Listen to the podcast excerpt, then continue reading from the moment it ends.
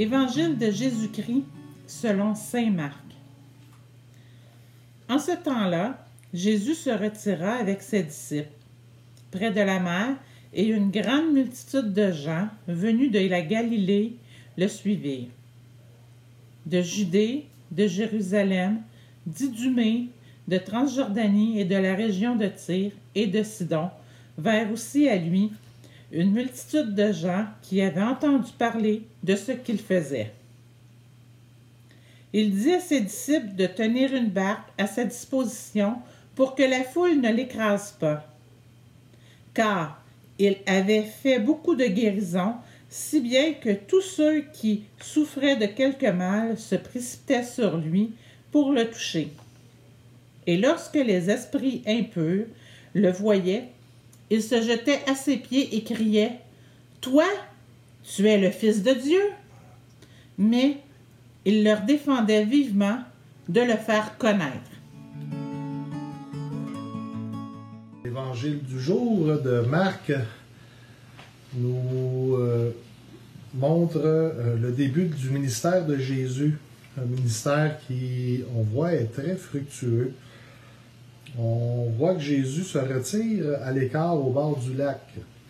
Et surprise, au bord du lac, toutes les provinces juives sont présentes, ainsi que des régions euh, d'au-delà des frontières d'Israël. Donc, le monde entier veulent rencontrer Jésus, veulent lui toucher, parce qu'à l'époque, toucher quelqu'un qui fait des guérisons apporte la guérison. On court après des prodiges. Les gens veulent absolument le rencontrer. C'est tout l'aspect guérisseur, faiseur de miracles qui est attirant. Et c'est à se demander aujourd'hui, euh, qu'est-ce qui fait courir les gens? Quel type de prodige nous fait euh, avancer, nous, fait nous déplacer? Vous savez, aujourd'hui, on a la capacité d'envoyer des petits robots sur la planète Mars. On peut, à partir de la planète Terre, faire voler des mini-drones sur la planète Mars pour filmer, avoir des images. On peut envoyer aussi aujourd'hui des télescopes très puissants. Dans six mois, on allons avoir des nouvelles images des, endroits très lointains du cosmos pour comprendre, étudier le début, la genèse du, euh, la genèse du, cosmos, de l'univers.